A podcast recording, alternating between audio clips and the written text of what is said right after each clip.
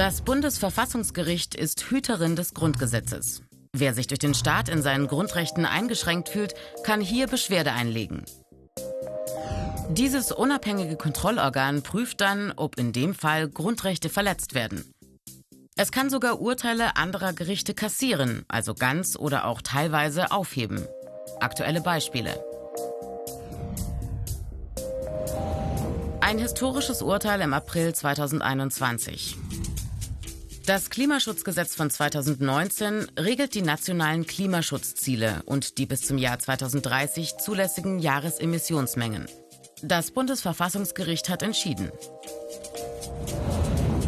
Dieses Gesetz ist mit den Grundrechten teilweise nicht vereinbar. Die Begründung? Es fehlen hinreichende Maßgaben für die weitere Emissionsreduktion ab dem Jahr 2031. Dadurch sind die Freiheitsrechte der jüngeren Generation verletzt.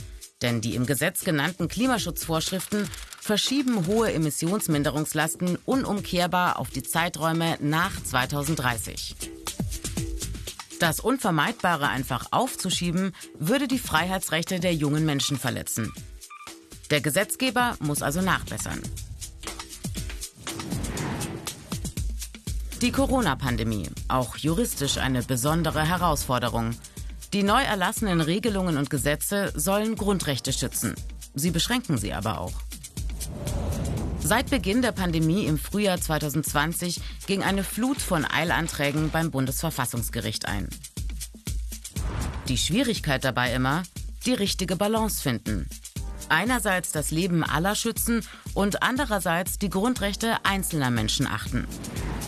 Viele der Anträge wurden abgelehnt, weil die Begründung und die Angaben zu den konkreten Auswirkungen auf die Grundrechte unzureichend waren.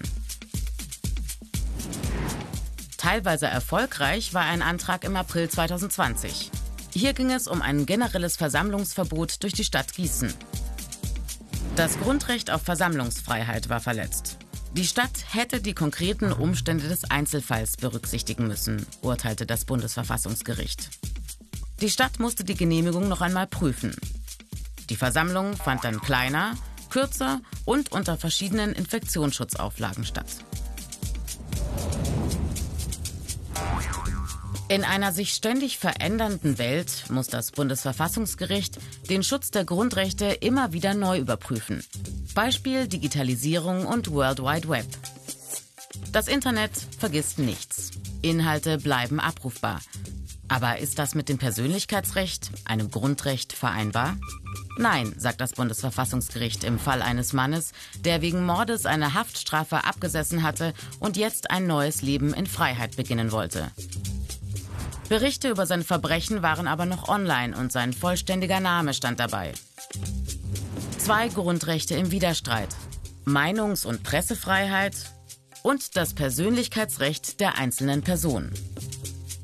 Das Gericht entschied, Name löschen. Es besteht ein Recht auf Vergessen.